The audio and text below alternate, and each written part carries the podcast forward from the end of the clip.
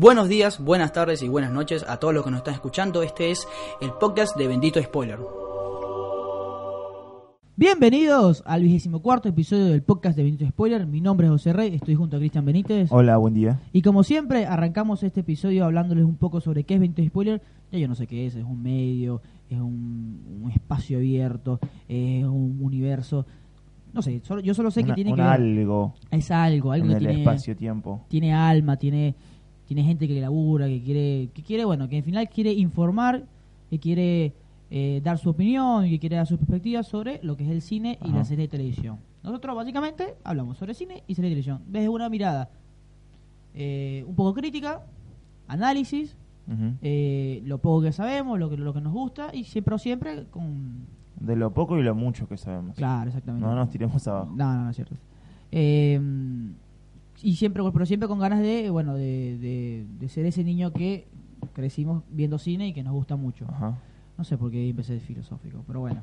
Eh, nos Te puede seguir. arrancaste muy abajo. Claro, claro, no sé. Bueno. ser- Bueno, ahora, eh, nos puede Tam- seguir a través de nuestras sí. redes sociales, arroba Benito Spoiler, también personal, arroba OK, y arroba soy Cris Beno. Sí, sí, pero no me siguen.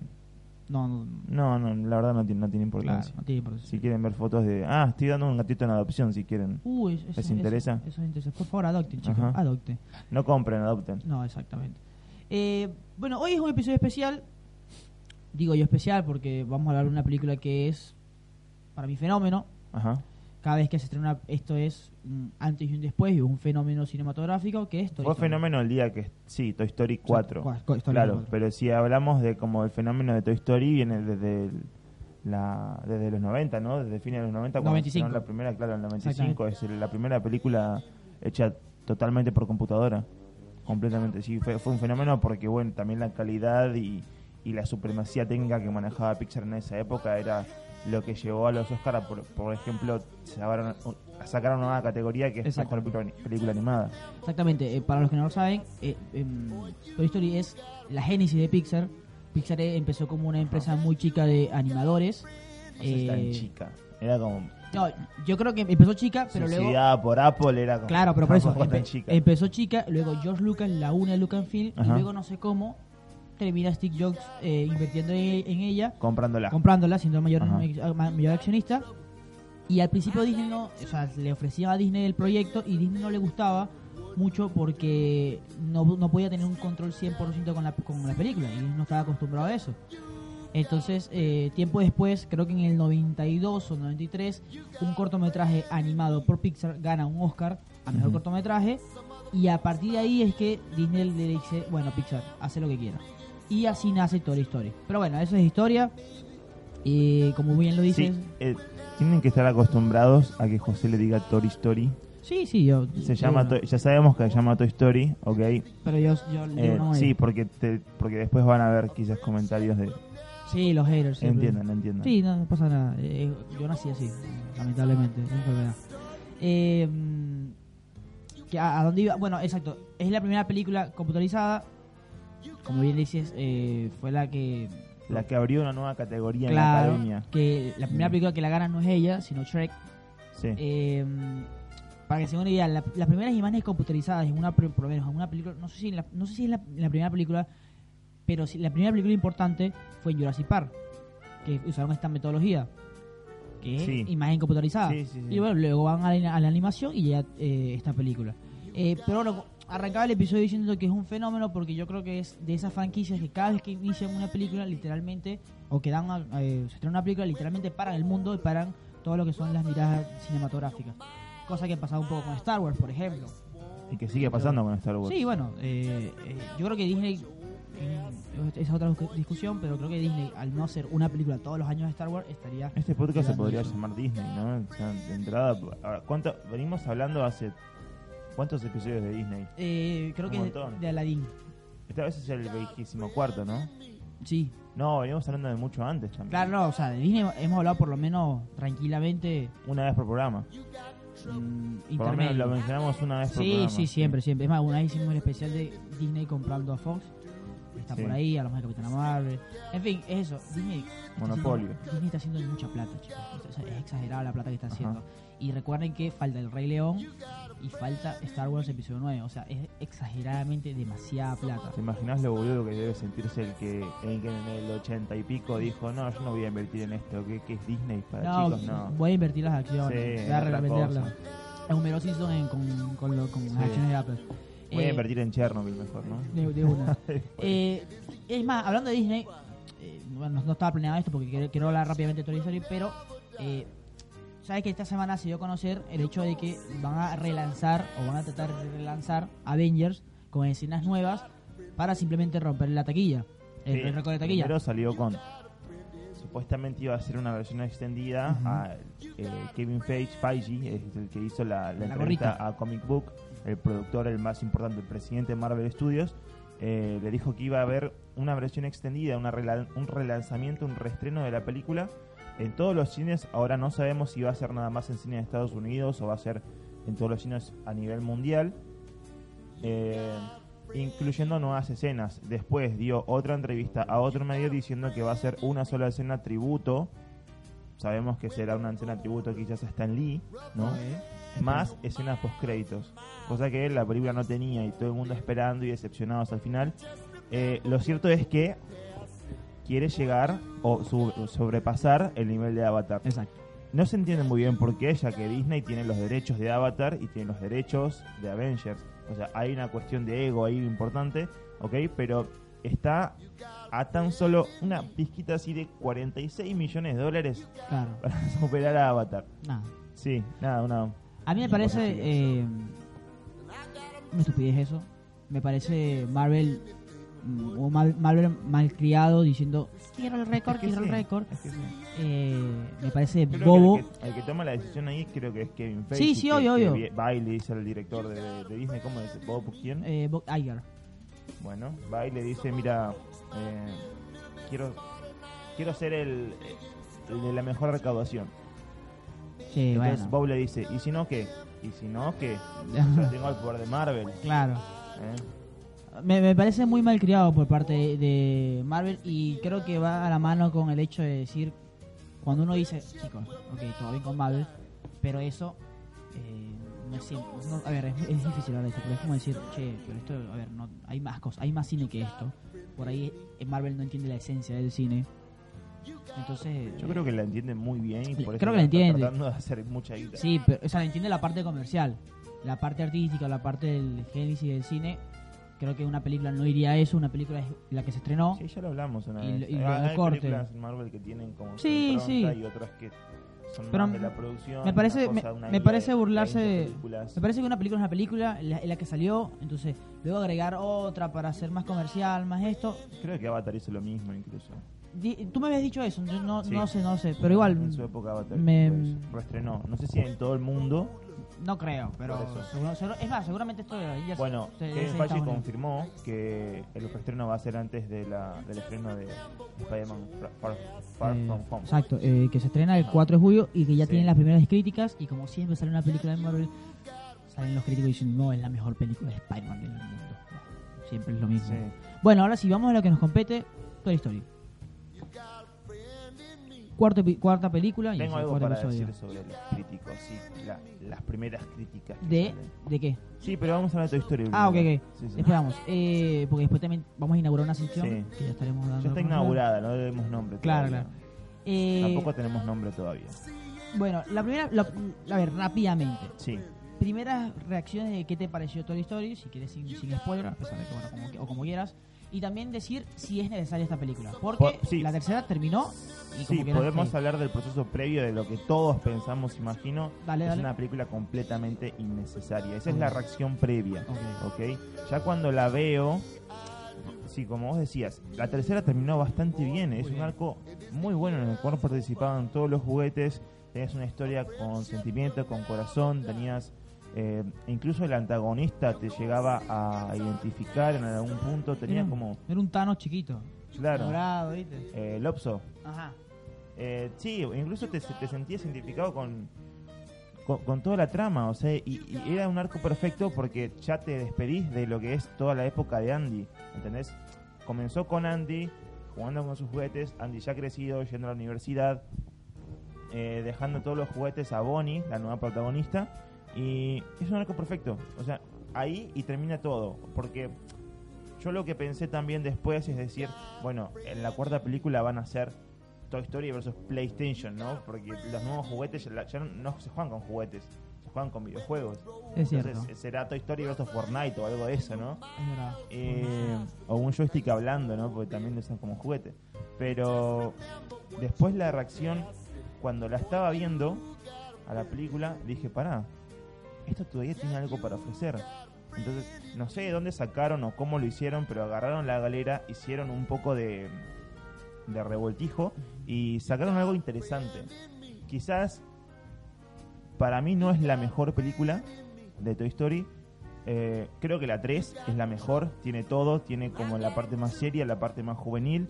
Esta película es mucho más inocente, mucho más eh, infantil en cuanto a la caracterización de los personajes, eh, la, la inocencia y la credibilidad de los juguetes. Sí. eh, llega como a otro nivel, otro nivel que, o sea, pasando por tres películas en los que ya se exploraron y llegó como un desarrollo de los personajes importante en el cual todos los personajes crecieron, ahora volvieron como un, retroceso, no- que no se entienda mal, o sea, es un retroceso en cuanto al desarrollo y el pensamiento de los personajes, porque teníamos, hablando del guion, ¿no? Eh, tenés un Woody completamente adulto, un Buzz Lightyear completamente maduro en la tercera entrega, en el cual tienen que hacerse cargo de todos los juguetes y armar un plan para escapar del jardín, del infierno y es como toda una cosa muy compleja y acá vuelven a lo de la voz interior, ¿no? Eh, en esta película y Que fue un recurso que Sí. se usó exageradamente, que dio risa y funcionó. Sí, y- Pero- incluso la, la cabeza de, de- de los personajes, de los juguetes, tiende a ser más. eh, igualarse más a la de un niño que a la de un adulto, ¿no? Como Claro. Woody. Woody es un juguete adulto. De los años 50. Ah, Sí, no. me refiero a la cabeza, Claro, claro. La cabeza del personaje. No, el líder, claro. Y acá vuelven a ser como un niño, o sea, tratan, viste como este niño que sale a la calle y explora y sus primeros días en bicicleta Sí, y sí, demás, sí. bueno, es eso, es, Es lo que estamos si, viendo. es como si el aprendizaje de la tercera no terminó de calcar en algunos personajes. claro, porque, y es la sensación que me daba toda la película. Claro, porque eh, los juguetes siguen con la fantasía que a pesar de que bueno tienen una nueva dueña que es Bonnie, siguen con la fantasía de que en la mayor en la mayor virtud de un juguete o ellos funcionan es para ser leales a sus niños. Lo cual en este en esta película, ya si ya, ya no te la explicaba la tercera, aquí te termina de reafirmar que hay un montón de juguetes que son huérfanos, que no tienen, y que hay algunos que superaron eso, y que sencillamente van viviendo su vida y dando jugando con algunos chicos eh, X. E incluso cualquiera. cuando tratan de meterse como en la compresión, o sea, no, no pasa mucho esto de que se noten mucho los padres. Es como la boca del pollito, ¿no? Siempre se veían las patas de Sí, los sí. padres. Entonces acá no hay mucha inferencia, o injerencia, es la palabra, de los adultos, pero cuando la hay, los juguetes se comportan como niños. Como diciendo... Eh, eh, algo del colegio, ¿no? Como que tiene que iniciar el primer grado. Bonnie, eh, o tiene que ingresar el jardín de Sí, infantes. el jardín infantil. Y los juguetes se comportan de manera como que no comprenden, no entienden todo lo que está pasando. Y es como, ya tuviste todo un desarrollo y sabés lo que es, pero de repente te olvidaste, ¿no? En algún punto lo tratan de explorar de vuelta toda esa inocencia. No digo que esté mal, sino que me pareció raro, teniendo en cuenta que tenemos toda esta historia con Toy Story, y, y que se la hayan como olvidado para generar un nuevo producto que además está muy bien, porque tengamos en cuenta siempre, cuando hablamos de películas para chicos, se trata de eso, películas para chicos, entonces va siempre dirigida a ese público. Tienen contenido adulto, la seriedad y la filosofía que explora a través de las historias. Eso lo entendemos nosotros, ¿entendés? Pero los nenes van a entender toda la simpleza eh, literal de- que, que trata Claro. la película. O sea, en pocas palabras, nosotros queremos ver, o por guion, por recorrido, podríamos ver un Rex, por ejemplo, que es el más chistoso, el Sí, más sí. inocente, un poco más serio, por todo lo que ha pasado, o teniendo unas mejores herramientas para enfrentarse al No, crecimiento de quizás, quizás no tanta duda en las acciones y en la comprensión de, de cada una de, Claro, de cada uno de los personajes. Porque Claro. siempre te- están con la duda, siempre está- Woody está, por ejemplo, perdido, eh, está como en la duda de si está bien ser un juguete perdido o no. Cosa que en la tercera quizás el personaje no tenía duda. Yo, yo lo estoy explorando desde sí, sí, sí, otra faceta, ¿no? Eh, si quieren podemos hablar de, la supremacía técnica que tiene Pixar con esta película, que es fantástica. Tiene, escucha, tiene para mí, tiene un plano cuando empieza la película, porque ya, empezamos en terreno de spoiler. La película empieza con un flashback de nueve años antes, donde eh, es donde se pie, donde mm, se separa Woody o todos los juguetes con eh, el persona con recuérdame el nombre, Boom. Sí. Que es eh, que es la, la bueno, que es la, por decir, la, que la, no, sé, la, tordeña, la, campesina. No, no, tengo el nombre, la verdad. No, no es la pastora. La pastora, exactamente, que tiene un arco muy interesante, ya lo vamos a explicar por qué.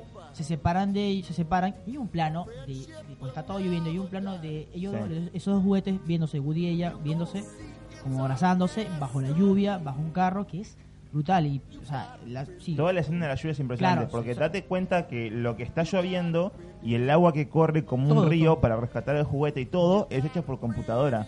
y parece totalmente real. No, no tenemos que no, tenemos que hablar mucho de esto. O sea, es, la, es una debe ser de las mejores debe ser de, las mejores películas animadas de la historia, o sea, el trabajo de Pixar es impecable. Eh, ya hablando de la película, para mí esto es eh, Toy Story, una historia de Woody como, como Star Wars Han Solo. Es lo que pensé. Mm. O sea, entre las tres películas siempre involucrabas a todos los personajes. Todos tienen una escena. Incluso en la segunda, cuando Bo Beep queda eh, con. Esto es igual un poco machista, ¿no? Bobby queda con todas las mujeres en su casa, en la casa de Andy, mientras los demás van a los hombres van a rescatar a Woody. genial. ¿Entendés? Eh, pero incluso no teniendo la importancia de, en la historia, tienen escenas en la película Bob, Bibi y todas las, las que se quedaron ahí. Acá, lo único que tiene eh, el foco es una, sí, una aventura de Woody yendo a rescatar el nuevo juguete de Bonnie. Por eso digo, por ahí es una película, yo la, yo la, analizaba así, la resumí así. Es una película innecesaria para Toy Story, pero muy necesaria para Woody, porque tiene para mí un cierre genial para mí el cierre que le da esta historia a Woody es genial. De verdad es súper emocionante. Es una película que ves y el final te emociona porque es literalmente el no solo el, cierre de una etapa, sino la bienvenida a una nueva era. Pero, pero no deja de ser necesaria en el sentido de que la tercera, el final de la tercera, fue mucho mejor que este final. Sí, sí, sí. Porque este final es como, bueno, ¿qué nos queda? No, pero es Woody, exacto. Es como, bueno chicos, seguimos con nuestra vida. O sea, es básicamente, viste esas cosas que a veces yo a veces yo critico de las películas que es como que si fuera un episodio de una serie, que ah, bueno, de repente, bueno, nos vamos de vacaciones y a partir de ahí pasa todo eso. Es como que ¿cuál fue la idea cuando quisieron hacer, bueno chicos, vamos a hacer Toy, Story 4? ¿Cómo empezamos? Bueno, digamos que son de vacaciones los chicos. Entonces, Toy Story, no sé, en vacaciones. Y a partir de ahí hay, hay una problemática para mí, cómo se maneja lo de Woody es genial. Me gusta mucho. Y también lo de, de Bob Big. Bob Sí, Bob Beep. Bueno, ella. Ahí voy a buscar el nombre. Ella. No, no, no recuerdo. Yo la recuerdo como ¿Qué pasa? Ella es. Primero, la película termina con ella pastora y recordamos todas las tres películas. Es una pastora normal, como ama de casa. Y ahora, esta película es el empoderamiento de la mujer al nivel top. O sea, es ella. Maneja todo. Maneja toda la ciudad y todo eso. Maneja todo el grupo. Es líder, es todo. Y hay un cambio. Y el cambio es básicamente desde estar encerrada en su casa, en su casa al salir. O sea, básicamente. Es, muy raro esto lo que estoy diciendo porque como si fuera una, no sé, campaña publicitaria hacia la mujer. Pero es así. La tipa sale de la casa y era es ella, la líder. La, no tiene miedo a nada. Eh, empoderamiento. Lo cual es genial. Me, me gustó mucho ese personaje. Pero como decimos, es sencillamente la historia de Woody. Y tiene un arco y un cierre y que a mí me llama mucho la atención. Luego podemos ver otros personajes. Jesse no tiene Perdón, le dicen Bobby, pero es Betty. Bueno, Betty. No, no, no nos caigan a putear, chicos. No, le dicen Bob Beep en la Bueno, Bob Beep, ahí está. Eh, porque Jesse no tiene gerencia en la película. El señor Cara de Papa tampoco. Vos es como que lo tenías que meter porque lo tenías que meter. Sí. Eh, y bueno, no, vos quizás tiene como. Tiene un poco más. Es como secundario. Es secundario y tiene esto Pasa que en las anteriores películas no era secundario, era, principal. Acá es como el refuerzo de Woody que está ahí, como que bueno, me tengo que hacer cargo yo de todo. Lo cual fue otra cosa que no me gustó tanto. Va, que no me gustó, no. A ver, que no caiga mal. Nos encantó la película. Pasa que queremos ser críticos. hay un momento que vos tiene que quedarse líder y como que está como nervioso, como que, ¿qué hago? ¿Qué hago? Sí. Y vos ya tiene años, o sea, vos tiene, vos, tú eres vos o sea, supone que Claro, tenés que saber. ¿ves, ves a lo que voy? O sea, Como ya que tenés tenés toda una historia Claro. y de repente se arrancás de cero con, la, con el tema de la voz interior. O sea, ¿por qué no escuchás tu experiencia antes de escuchar el botoncito que le estás Que- apretando? Que es gracioso, ¿eh? es gracioso, funciona, pero puede llegar a hacer un poco de ruido.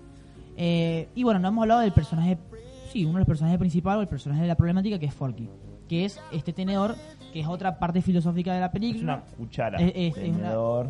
Es como estos instrumentos para niñas, ¿viste? Que Claro. te dan cuchillos sin filo y todas esas cosas. Claro, que es que es otra otra la parte filosófica de la película, que es un juguete. O sea, ¿cómo le das vida a un juguete? Que, que no se explora. Que no se explora, que al Que final termina, No, literalmente sí. termina y que ¿Cómo, cómo es que tengo vida? Le pregunta un personaje a Forky. claro. Y Forky le dice, no lo sé.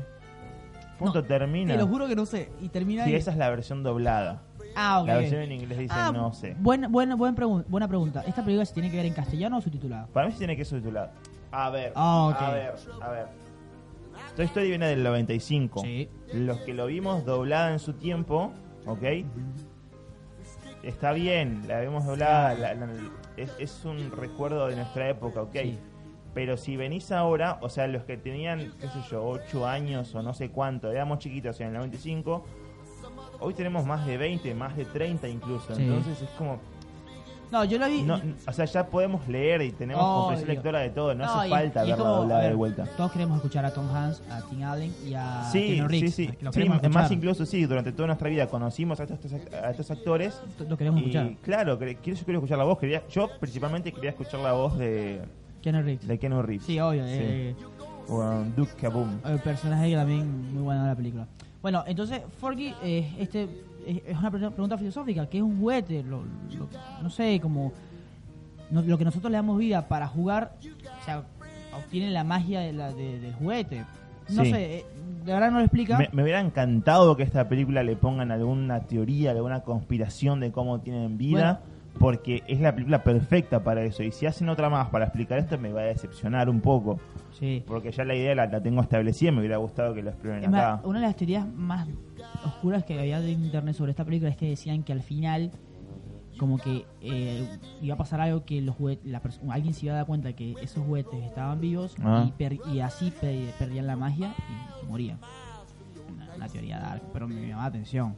O sea, que si el juguete sabe, si, si, si la- el humano sabe que el juguete está vivo, el juguete automáticamente pierde la Pero ya pasó en la primera con Sid. Sí, pasa con la primera, pero Juega eh, bonito, es más, sí. exacto, es más, es más, eso es más estético.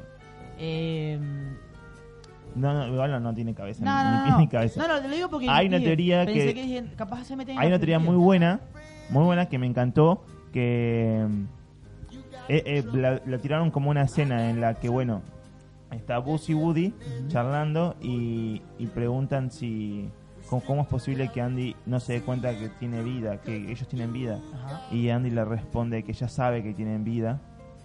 O sea, ¿entendés? Andy viene y le dice, ya sé que están vivos. ¿Saben por qué? Porque yo también soy un juguete. Wow. Se rompió todo y ahí la pantalla se parte y los niños lloran. No, bueno. Eh, Entonces es muy bueno pensarlo así, es como, yo, yo también soy un juguete, ¿entendés? Ellos serían los juguetes del juguete, mierda. y todo sería un ciclo infinito. Bueno, entonces Forky es, Ya un, nos per- fuimos de tema. sí, Forky es un personaje al principio un tanto molesto porque es como ya pues Lo único que hace es molestar a Woody para irse al tacho de basura, es Literal. como demasiado... Y es muy re- simple, o sea, y- básico, y le de- hicieron una canción, ah, que es buena la canción. O sea, hicieron, gastaron tres minutos de película donde él tirándose a la basura. es como que, ok, fue como que bueno, ya está. Claro, ya la tercera la entendimos. Sí, eh, y bueno, eh, o sea, esta niña, Bonnie, eh, su, su juguete favorito es él, a- a- ahora es él, y entonces ahí em- entra la lealtad de Woody, donde él tiene que, a juro, hacer feliz o hacer sentir bien a Bonnie. Ajá. Eh, qué sé yo, está bien. O sea, no, es algo, no es algo que explote, no es algo que me explote, no es la mejor trama de la, de la historia. Pero bueno, no, pero partir de incluso eso, como, como cuando vos decís que es como la, la parte más filosófica, y- quizás es quizás la más importante de la, de la película. Para mí no, para mí la parte más importante de la película es cuando aparece Gaby Gaby.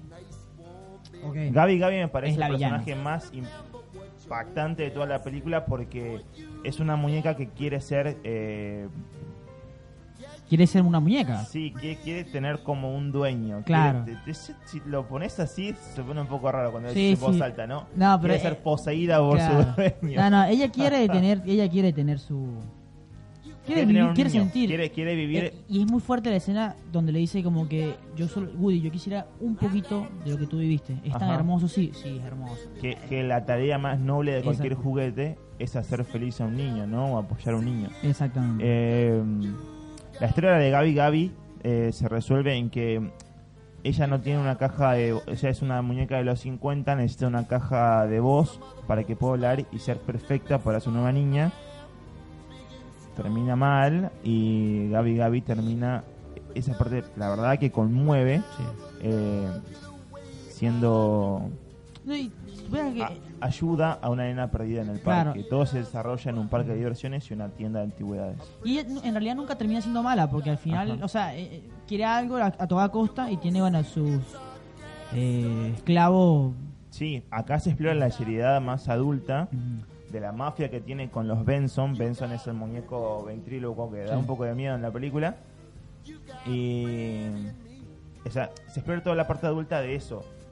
Esos son juguetes adultos acá, ¿entendés? Son tratando de llegar a un objetivo, tratando de como usurpar eh, la caja de voz del otro. claro. Tienen una escena en la que tienen una operación quirúrgica también, o sea, son, son cosas así que te llevan a vos también, más allá de toda la inocencia que ya se venía explorando con la voz interior, con eh, la- esto de que sean juguetes para llegar a o pasar bien en el ja- el jardín de infantes o qué sé yo. Eh, luego está Duke Kaboom, que es el personaje de Keanu que, Que aparece muy poco. Aparece muy poco, pero también tiene un buen trasfondo. Sí, pero es- y está genial. Está genial, o sea, e- es más, e- y es muy realista, porque eso, lo que pasa, el trasfondo de él es que él, él es un motociclista Ah, canadiense, me cagó completamente la, la- el trailer, en el trailer apareció ajá, todo el arco de Duke Capone. Cuando, No te explican, cuando te explican ajá, que, que bueno, rega- eh, Duke Capone le regalaron a una niña en Navidad Ok. y bueno, apareció la publicidad después. Ah. Esa aparece en un tráiler. ah, no A soy mí me la cagó completamente. Claro. Me hubiera encantado verlo por primera vez en el cine. Claro. y decir, No, "Ah, yo sí lo vi en- genial. Bueno, muy bien. Por si no saben que estamos hablando, Duke es un motociclista acróbata canadiense, Sí. un muñeco, y entonces se lo- eh, un niño lo recibe de regalo de Navidad y se da cuenta que la, eh, este juguete no puede hacer la acrobacia que hace el comercial. Sí. Y como que lo bota. y como El que, comercial "Esta incluso mierda". tiene como unos hilos y todo. ¿no? Claro. Date cuenta. Esta mierda, no sé qué. Y entonces Duke Kaboom, el paso que es abandonado, queda frustrado y queda traumatizado. Entonces cada vez que va a hacer una acrobacia o algo, también como que recuerda eso que, A Rijan. claro, es genial, es genial ese personaje. Rijan es el nene que, Claro. que tuvo primera vez. Claro. Eh, eh, Capone. es, genial, verdad que. es- es- a ver, la película está llena de escenas muy graciosas. Hay una escena donde están tres muñequitos y como de Yao Joe que quieren darle la mano a, Sí. a- a no sé quién, a la no sé quién, creo que A, a Woody. A Woody. A Woody, sí, que se dan la mano entre ellos y después dan la mano a Woody. Hay- y hay uno que quiere que- levantar la mano y claro. no puede. Y, y- Nadie le da la mano claro. para dársela. Y luego pasamos a los personajes que para mí son los más graciosos, que son Ducky y Bonnie, que son interpretados nada más y nada Pero menos. son tan graciosos. No, Capaz sí. es porque la vi en inglés Pues, no y, Estados Unidos tiene igual- otro tipo de, de Igual- comedia. Bueno, pero igual, eh, estamos hablando de eh, Kim Michael Kay y Jordan, Y Peele, Jordan Peele. que son los dos los tipos más geniales de Sí. comedia en Comedy Central, por ejemplo. Puede ser. Eh, o sea, yo, pero es que me morí de o sea, de verdad que es, tiene una secuencia sobre cómo atrapar las llaves a la a, a- a la señora que es la dueña de, de la tienda de antigüedades donde, está- donde sucede todo Sí. y es un cago de risa, en serio. Cómo los muñecos atracarían a, a la señora para quitarle las llaves.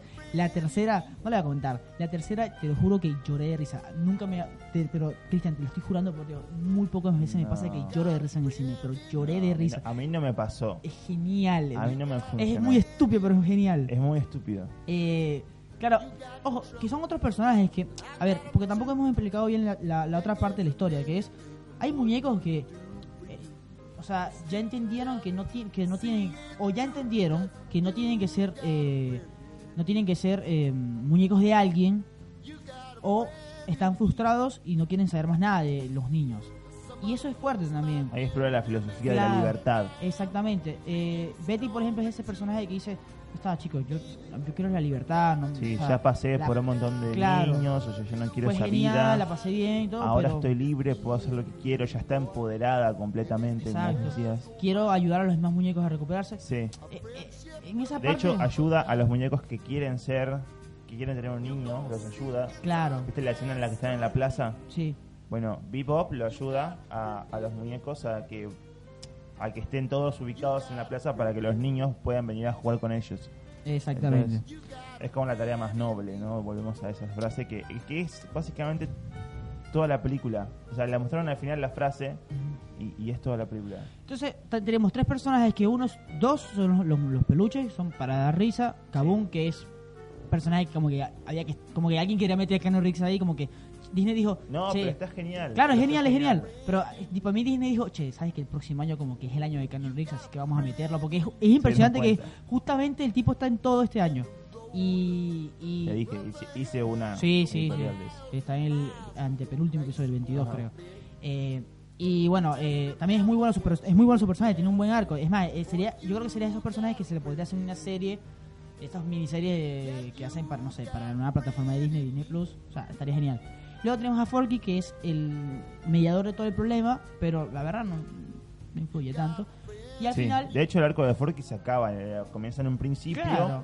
tiene esos tres minutos del musical, ¿no? Y después. eh, no, se acaba hay, cuando... hoy hay una caminata Eso, cortísima acaba. en el bosque y termina. ahí se acaba el arco Ya no tenés más Forky. Y luego está Woody, que sí, literalmente es la historia de Woody, por eso digo Story Story, es una historia de Woody, que termina con, y termina entrando en el final de la película, que es la despedida. Woody decide eh, que el amor de su vida es Betty, y que ya está cansado, o sea, que, que ya está, que no, no, no sé si, no sé si es que, Que no es necesario, No es necesario, te- exacto. tener, tener encima el cuidado de Bonnie, Eso. siendo que todos los juguetes pueden con ella y que el nuevo juguete preferido es Forky. Claro, es más, eh, eh, hay una parte donde eh, vos le dice, cuando están custodiando a Forky que no se escape, le dice, bueno, Woody, yo lo hago. Y Woody dice, no, no, lo tengo que hacer yo porque mi- ahí entra lo de la voz interior, mi voz interior. Eso es básicamente, la voz interior le está diciendo, se está dando cuenta que no tiene nada que hacer, que ya no es útil, que también lo explica en la película él, Sí. que, que necesita hacer algo, necesita una razón para vivir. Y bueno, él a, a lo largo de la película se da cuenta de que la razón para vivir es ser feliz y estar tranquilo, y en este caso es al lado de Betty.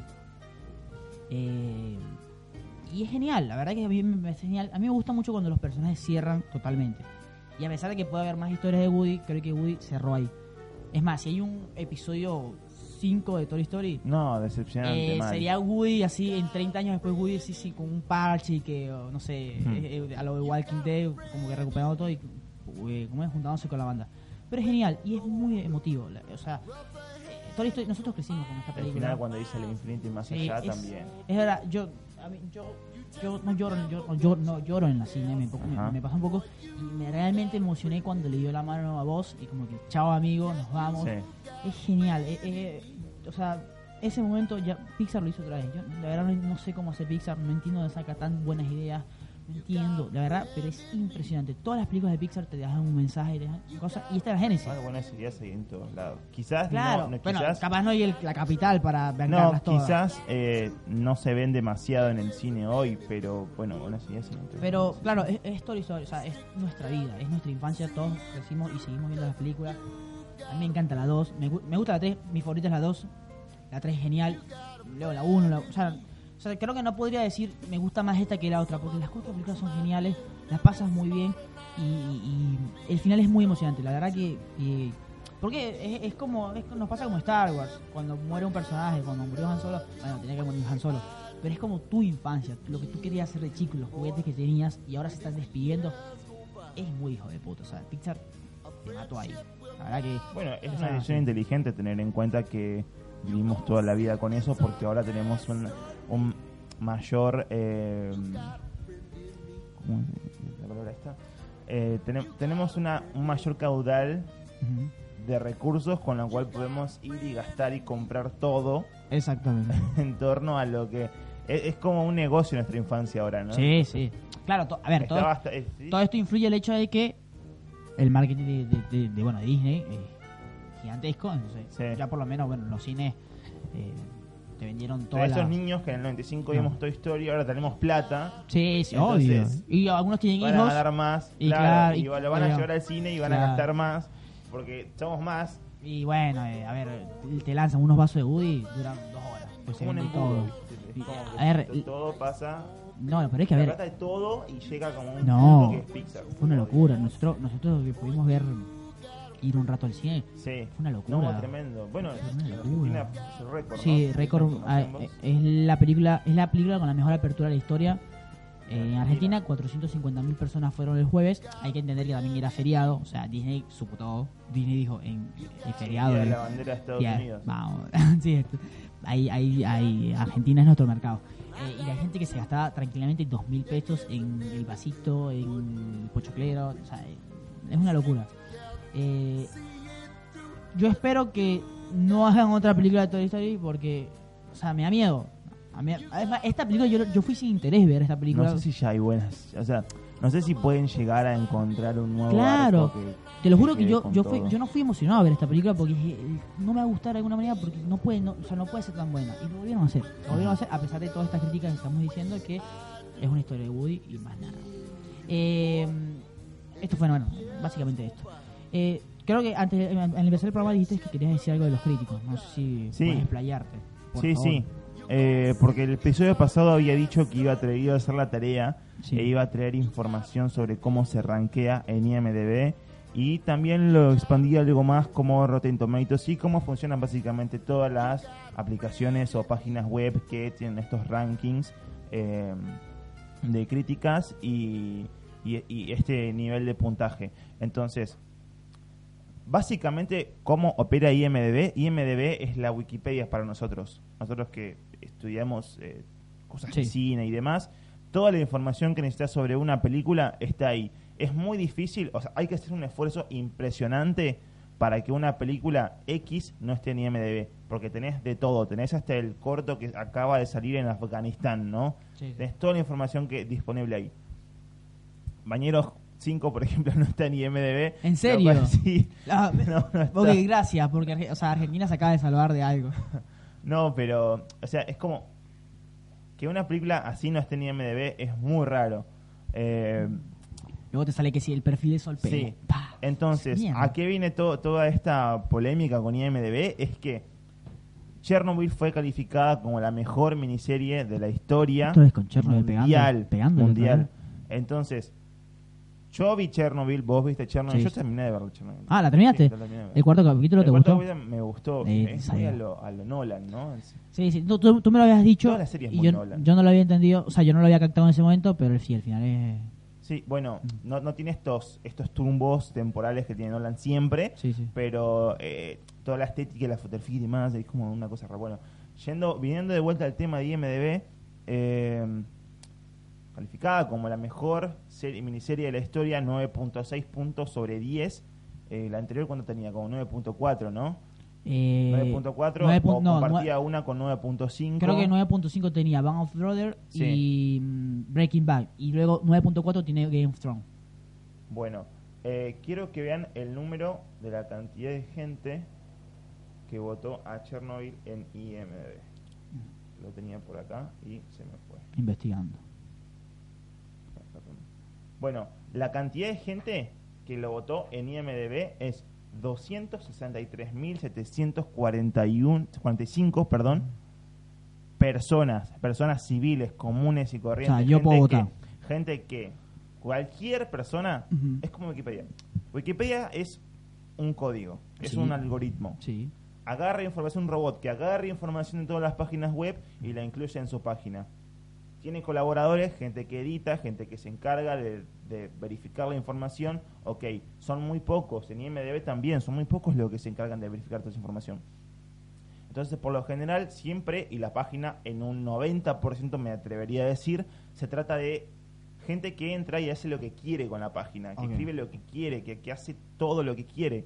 Después hay gente que lo verifica, un robot que lo verifica, o sea, si te dice, si vos pones que Chernobyl es la mejor miniserie de la historia y después ves que en un medio Chernobyl tiene 2.0 o 2.1 de crítica en todas las páginas, lo que hace IMDB es corregirte eso y decir, mira, entonces en realidad no, no tiene esto.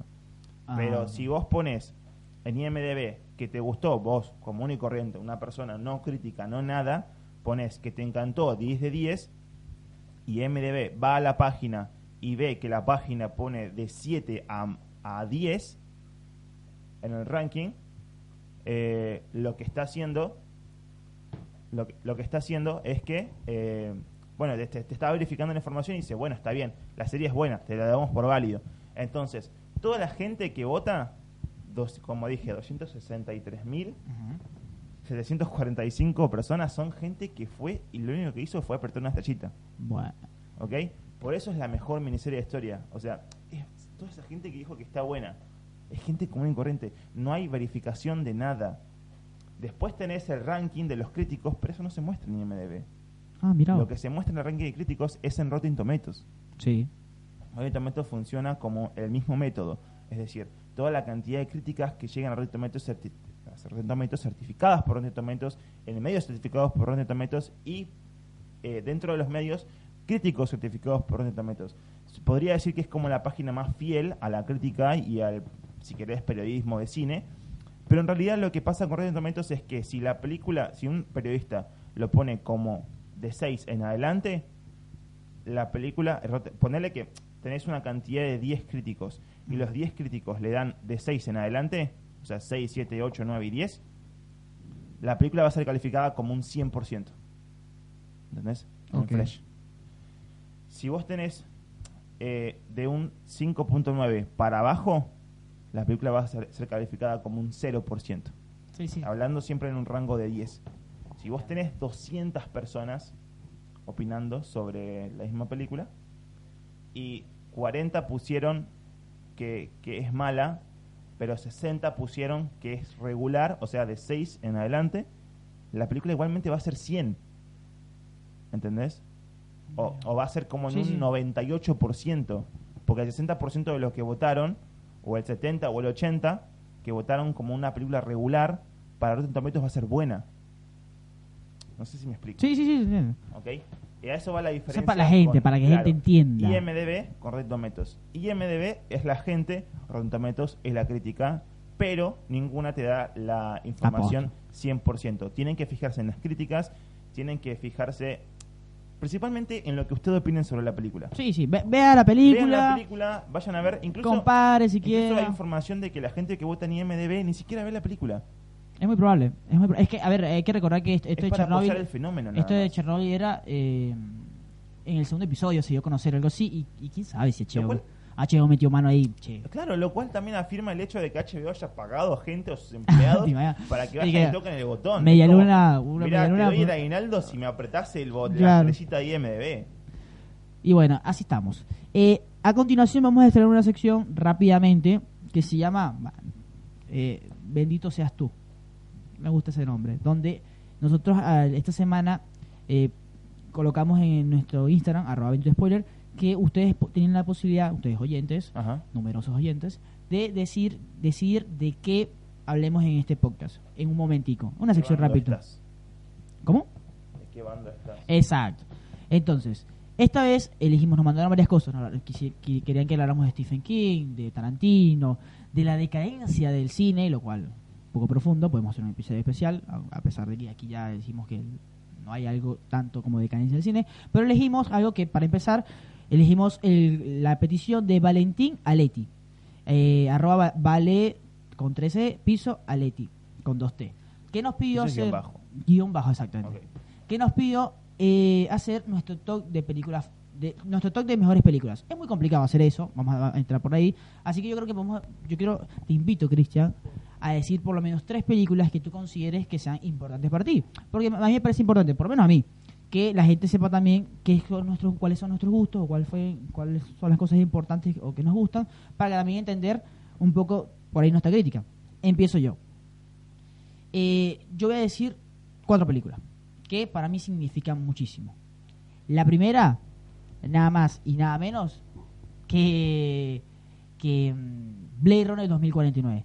Blade Runner 2049 es la secuela de Blade Runner, hace poco se estrenó, 2017, y para mí es la película más eh, visualmente más hermosa que he visto en mi vida y es una película filosóficamente muy impactante. Luego te puedo hablar de Pulp Fiction, Tarantino. Creo que es eh, lo mejor en guion que he visto en mi vida. Es muy graciosa, es genial. Luego está, sorpresa esta, ¿eh? El secreto de sus ojos, de Campanella, película argentina que ganó el Oscar. No es por. Yo soy venezolano, no tengo nada que ver con Argentina, no es por aguantar Argentina ni nada, pero es una película fantástica. Es mi policial y thriller favorito. Y por último, Star Wars, episodio 4. Star Wars, la original, es la película de mi vida, de mi infancia. Eh, Star Wars es la saga que me hizo amar el cine. Y son estas son cuatro películas que significan mucho para mí. Que, que, que, que, la verdad eh, me hicieron amar el cine y que son películas que siempre podría ver.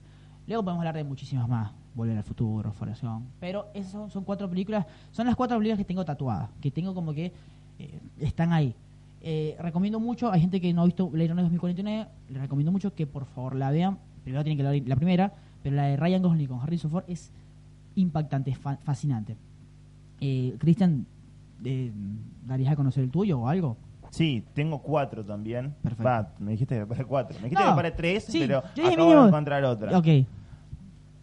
Personalmente, creo que el top de películas no favorece a nadie. O sea, yo claro, el top de películas no tengo. no tengo. Si me decís que prepare cuatro en el momento, o cuatro películas que quisiera ver eh, sí o sí eh, cada año, te diría. Entonces están en tu top. ¿Algún top están? no, no, pero tengo un montón, tengo un montón. Pero si me das a elegir, entre todas esas agarro al azar. El pianista, una película de Roman Polanski, o sea, hoy perseguido en Francia, o sea, no puede volver a Estados Unidos ni hacer nada, más que hacer películas francesas y trabajar con Eva Green. Eh, una película que en un principio, la verdad que emociona mucho, es una historia muy interesante, muy importante para la cultura y la historia mundial, si querés. Es una película también que, que en algún punto me llegó por el tema también de la música si querés, La La Land también tiene algo de eso, esto de que, bueno, la, la del arte por sobre todo las problemáticas. Y tiene también el hecho bélico de la Segunda Guerra Mundial que a mí me encanta, o sea, todas las películas bélicas y de época, eh, no digo de época de 1800, pero sí de esa época, me parece como una parte de historia que no podemos ignorar. La segunda película, Buenos Muchachos, de Scorsese. Es una película con la mejor escena secuencia de la historia para mí, cuando entran al restaurante y se empiezan a conocer con todos. Este es el hermano del primo. Este tiene como todo. Es la mejor película de mafia después de El Padrino. Porque tampoco me voy a meter con, él, con Dios. No voy A y mm, la tercera película que más me gustó. Eh, es eh, entera, son tres películas. La trilogía de Señor de los Anillos. Me cambió la vida, si querés, porque me metió con el género de la fantasía el género de fantasía está muy bastardeado en el mundo del cine por una cuestión de que en el mundo general también, porque hay, no hay muchos que, les guste creer en las hadas y en los magos. Y para mí trata de eso, o sea, si querés, te lo dije una vez, si querés verosimilitud, anda tu vida normal, si querés fantasía, si querés asombrarte, tenés que ir a Señor de los Anillos. Y la cuarta película es una película japonesa, porque yo de Japón lo, creo que lo tengo en la sangre y si no lo tengo me voy a hacer una transfusión es el viaje de Chihiro o Sen to Chihiro no Kamikatsushi. Kamikakushi. Kamikakushi. bueno, eso, de Hayao Miyazaki. Hayao Miyazaki es el rey de la, película, de la animación, de la película animada, y Pixar, la verdad, que no tiene nada al lado de él. A, mí me parece el mejor director de la historia de las películas animaciones. Un dato importante de, esta, de todas estas películas de Miyazaki y de Studio Ghibli es que todas las películas se hacen a mano como lo es eh, Wes Anderson y... En stop motion. Claro, todo stop motion. Estas películas son dibujadas en papel a mano. Y, tienen este... Sí. Eso es, eso es amor al arte. Es puro amor al arte. Eh, hace unos años murió la colorista principal de la película. La verdad que me entristeció mucho porque todas las películas tienen ese color, ese movimiento y esa cosa única y de rareza que tiene Studio Ghibli. La verdad que, bueno, si tenés el top 4 de películas son esas un millón más. Obvio, Bueno, esa, gracias, gracias a la persona que, bueno, nos, nos, dio la oportunidad de hablar de esto. Básicamente son películas que por ahí son conocidas, pero eh, no nos, representan algo. O sea, nuestro crítico, algo, tienen algo. Claro. Valentín Aletti, muchas gracias. Igual lo haremos en el próximo programa, así y con, para que otra persona también nos decida que, que hablamos. Y así termina este episodio, el decimocuarto episodio del podcast de Spoiler. Recuerden que nos pueden seguir a través de nuestras redes sociales, arroba Spoiler, a mí, arroba José Rey, ok, y arroba soy Chris B. Espero que. Bicetriz Radio. Bicetriz Radio, obviamente. Nosotros estamos hablando esto en Bicetriz Radio, donde se puede meter, arroba Bicetriz Radio. Si tienen un podcast un programa, pueden meterse y buscar su información, porque aquí te dan la oportunidad.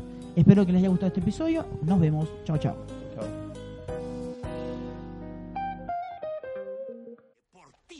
Seguridad de todo el universo está en peligro. ¿Qué? ¿De qué estás hablando? Ubicado en la orilla de la galaxia, el emperador Sorg ha estado fabricando en secreto un arma con la capacidad destructiva para aniquilar todo el planeta. Solo yo tengo información que revela la única falla de esa horrenda arma. Y tú, amigo mío, eres responsable de demorar mi reunión con el Comando Estelar. ¡Tú eres un juguete! ¡No eres el verdadero Buzz Lightyear! ¡Eres un personaje ficticio! ¡Eres un juguete para niños! Tú eres un triste y extraño hombrecillo y te tengo lástima. Adiós. ¿Ah, sí? Pues vete al cuerno de mente.